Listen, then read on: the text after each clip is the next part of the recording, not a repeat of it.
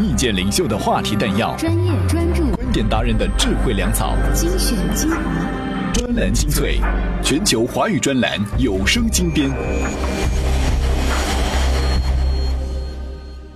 专栏精粹，我是老彭，感谢各位收听我们的节目，在其中我们尽力为各位做好服务，提高大家的阅读效率。今天呢，一开始我们还是要提醒一下大家，可以关注一下我们专栏精粹的官方微信公众号“充电时间”，搜索“充电时间”就可以了。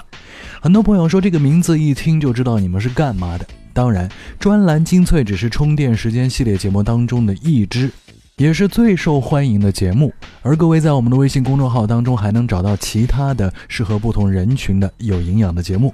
OK，广告做到这里，来听听看今天都有哪些干货内容。专栏精粹今日话题：当 VR 遇上体育，会碰出怎样的火花？资源整合是互联网最大的谎言。为什么说 iPhone 六是个幌子？吴镇宇摔话筒，难道是在炒作？专栏精粹为独立思考的经营者服务。专栏精粹，我是老彭。资源整合呢是一个被叫烂的词啊，不是男士们喝了酒或喝了茶之后在一起聊天都会说，哎，哥们儿，最近有什么好项目吗？让兄弟也整合一下资源啊。资源整合这个词在百度百科上的定义是说，通过组织和协调，把企业内部彼此相关但却彼此分离的职能，把企业外部既参与共同的使命，又拥有独立经济利益的合作伙伴，整合成为一个为客户服务的系统，取得一加一大于二的效果。多少年来，这些话我们用它做了多少的生意撮合呢？或者说，本来它不是资源整合，你也得去贴上这么一个标签，好像瞬间这个生意就高大上了。但是最近这几年，你在说什么你是做资源整合的，真的会让人有点瘆得慌。为什么呢？我们的互联网撰稿人陈菜根先生就给出了答案。专栏文章：资源整合或许是互联网上最大的谎言。作者：互联网撰稿人陈菜根。资源整合的欺骗性很强，尤其是被道貌岸然的说出来的时候，很显得高大上。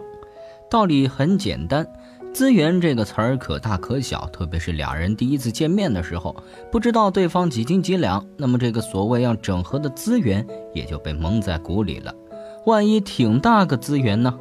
所以，资源概念的信息不对称，唬住了不少人。这就是所谓的资源整合的欺骗性实质。当一个人专业能力不足时，特喜欢干的一件事儿就是玩资源整合，因为资源整合的背后含义是投机取巧。当一个人没法淡定的时候呢，就开始东摇西晃，上下打量，琢磨着能干点什么四两拨千斤的事儿，比如拉拉皮条、当个二道贩子啥的。本质上跟资源整合挺像的，资源从来都不是被整合的，而是被吸引的。能量强的资源被吸附进去，相反则敬而远之。看来资源也是嫌贫爱富的货色。资源整合绝非两个不相干资源的刻意拼接，就像不对眼缘的一对男女，你是不能硬撮合的，否则后患无穷。资源也一样，当两个资源不匹配、不对等时，两者就会互斥、不兼容，整合也就成了徒劳。人其实是最大的资源。所以，整合资源的实质更多是一场玩人的游戏。你要懂得八面玲珑、左右逢源，要能在资源双方的缝隙里表现得游刃有余，既不能被资源淹死，也要时刻刷出自己的高级存在感。这个活儿必须是情商高手来操心操刀。相对于说整合资源，我更喜欢链接资源这个词儿。一般人最大的价值是利用自己的洞见和信任，把彼此串联，以降低资源流通成本。这一点在互联网上体现的尤为明显。当下社群的最大意义其实就是链接资源。好多人在一个群里互动来互动去，就沆瀣一气了。这其实就是资源链接的客观表现。整合资源玩的是平台概念。意思是你们都往我碗里来，看看你们几个能否发生点化学反应，我也好趁机赚点渣渣。从现实来看，玩资源整合的人就是抱着平台心态来运作的，让你赚个大头，我赚个小头。而长远来看，是要赚个寡头。牛逼的人可以把低劣的资源玩出屌炸天的花样，而绝大多数凡人则怀着金疙瘩过着索然无味的日子。没办法，能力永远是最稀缺的资源。最后说一句，资源只有能实现转化时才叫价值，否则就是幌子。资源转化能力远比资源整合能力更有市场，尤其是互联网时代。听完陈先生的言论，老彭呢是大有感触。为什么？因为，呃，我们最近在准备一万秒搞定 O2O 的系列节目。这当中呢，品图网的副主编就告诉老彭说，O to O 最重要的一个功能就是消除了在呃细微商业阶段当中的那些信息不对称，而他也举了很多有意思的例子，这里我就不赘述了。但是当信息不对称消除的越多的时候，需要去整合资源的事情，需要人去整合资源的事情就越来越少。互联网的出现，就让人们干这种事情去获利的机会越来越少。于是啊，你想，对这边有客户，这边呢有产品，你把它们对接到一起，中间插了一杠子，获取了利益。以前你也可以是叫做资源整合呀，但现在，顾客会直接找商品，商品会直接找顾客，互联网。已经改变了这个时代。如果你还企图去做这些信息不对称，制造出来你既没有能力生产货，也不需要购买商品，就在中间玩资源整合的生意的时候，一定要想清楚了，这可能不是一个长久的游戏，或者说他会像陈菜根先生说的是谎言这种有些不道德的行为。哎呀，说的这么严重，让我也有点紧张。我们来说点轻松的话题。最近呢，芒果台是遭遇到了本命年，吴镇宇摔话筒就不用我再做解释了。很多关心八卦的朋友都会知道，这不，吴镇宇的儿子费曼去年拍《爸爸去哪儿》的时候呢，眼角的受伤情况鉴定报告已经出来，被判定为是永久受到伤害。当然，当然，吴镇宇是宣传自己新作品的时候说这个事情的，不排除他有炒作的嫌疑。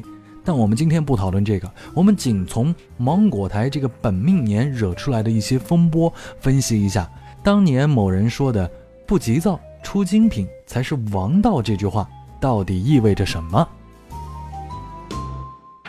专栏文章：芒果台本命年，吴镇宇摔话筒再补刀。作者：自媒体朗读者。都说湖南卫视最会做话题营销，恐怕昨天因吴镇宇怒摔话筒上头条，不是芒果台想看到的。这些将话筒和曝光对准湖南卫视的报道，让我想起了2015年以来整个芒果台的风水走向。芒果台真的也是遇到了本命年的老坎了。肥们受伤是在拍摄节目期间导致，理应湖南卫视在事前事后都要做到应有的准备和应付。相信吴镇宇当众生怒也是无处可沟通和申诉之举。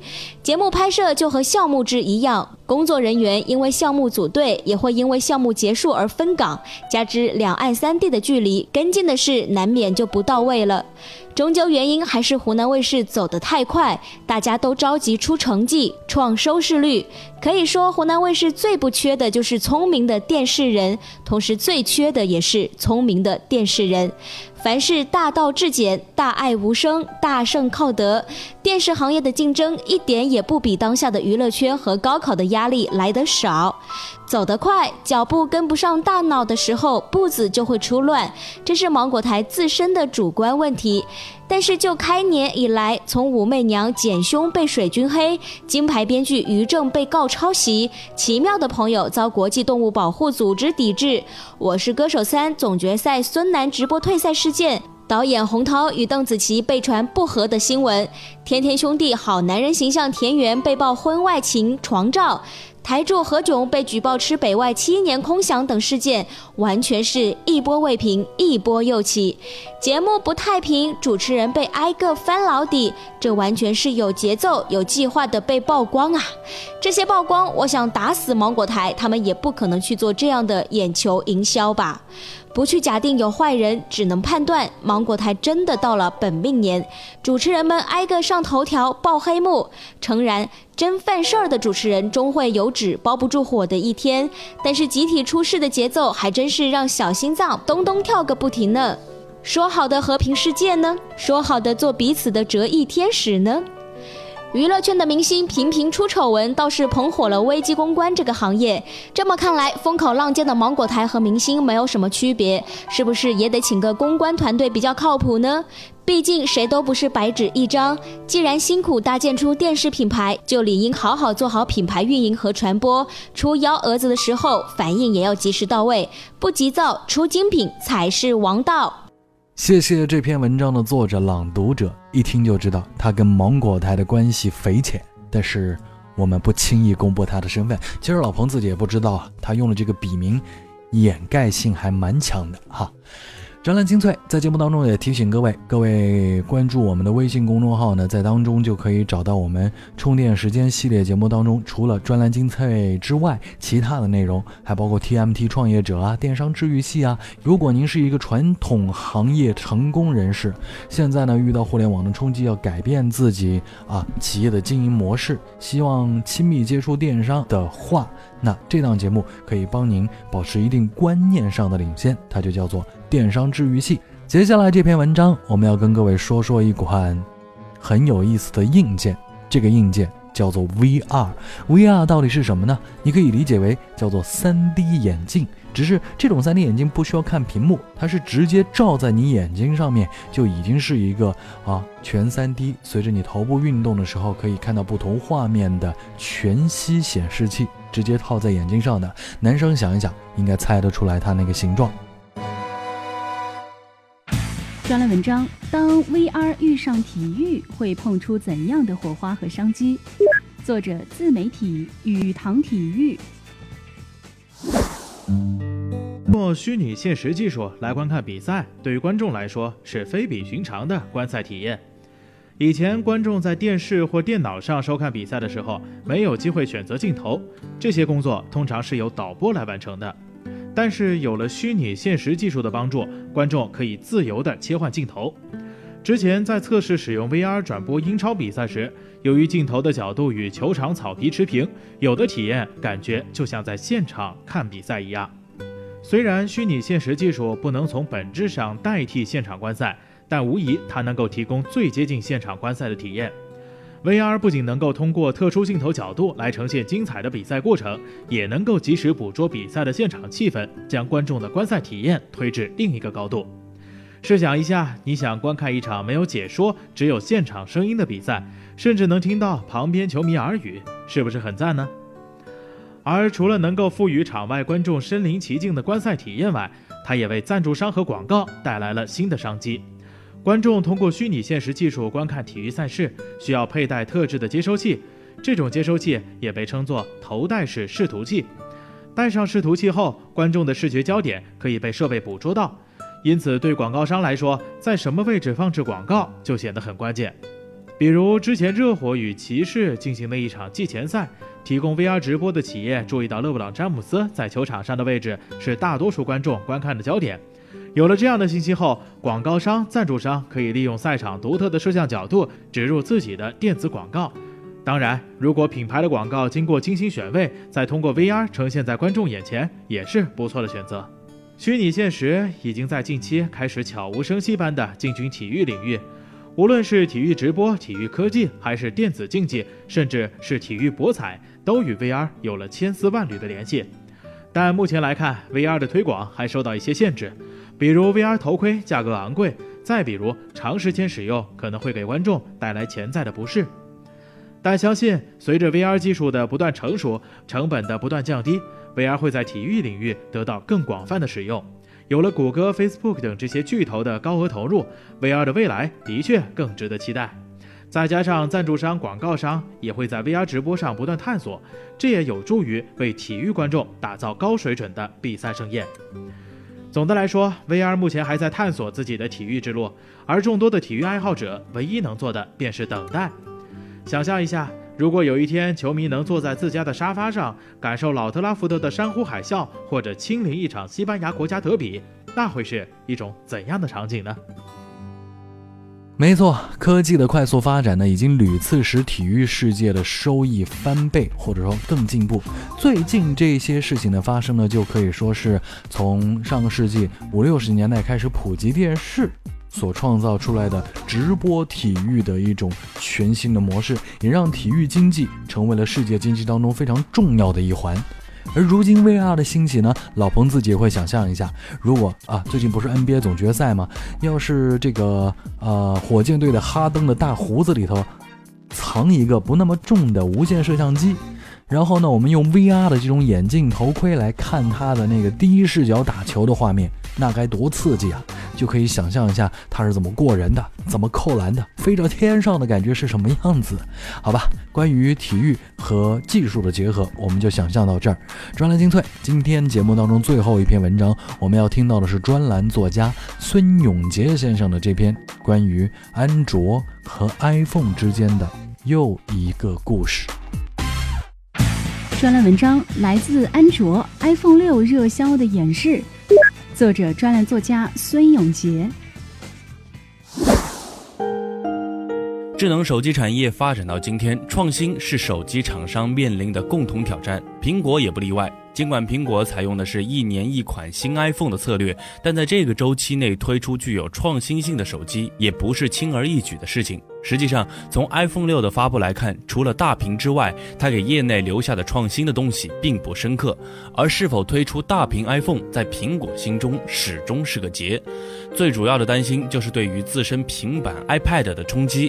其实早在 iPhone 六发布之前，iPad 就已经下滑。当然，最主要的原因就是安卓大屏手机的冲击。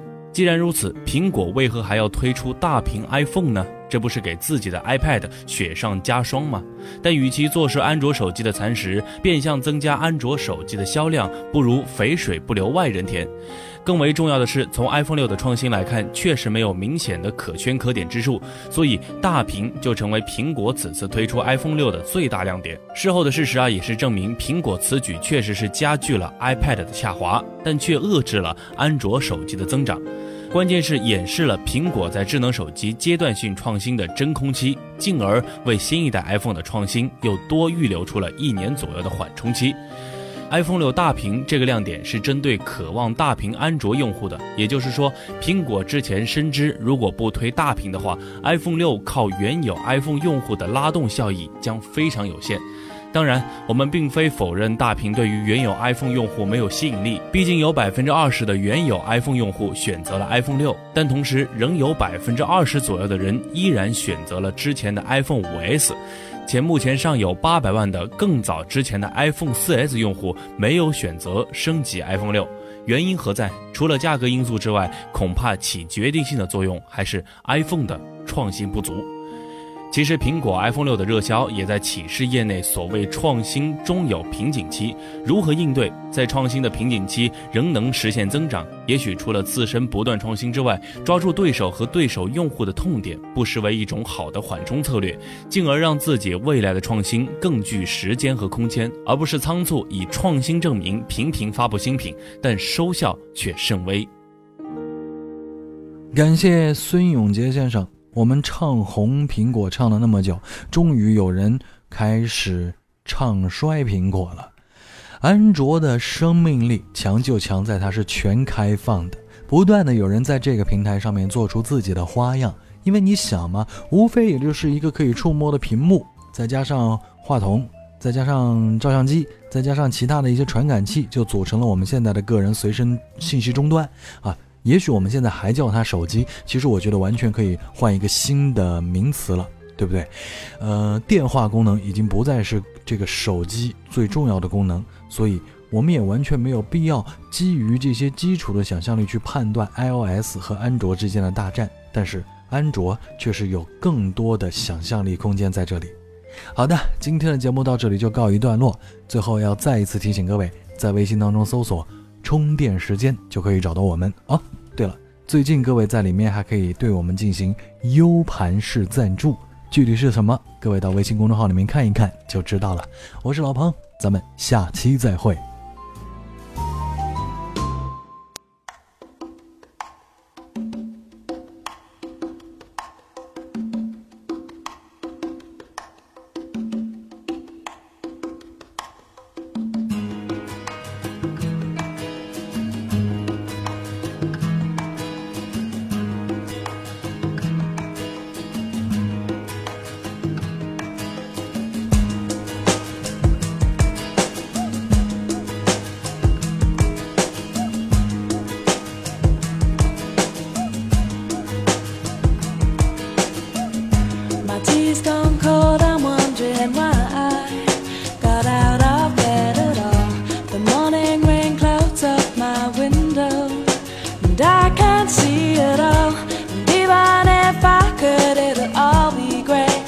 picture on my wall.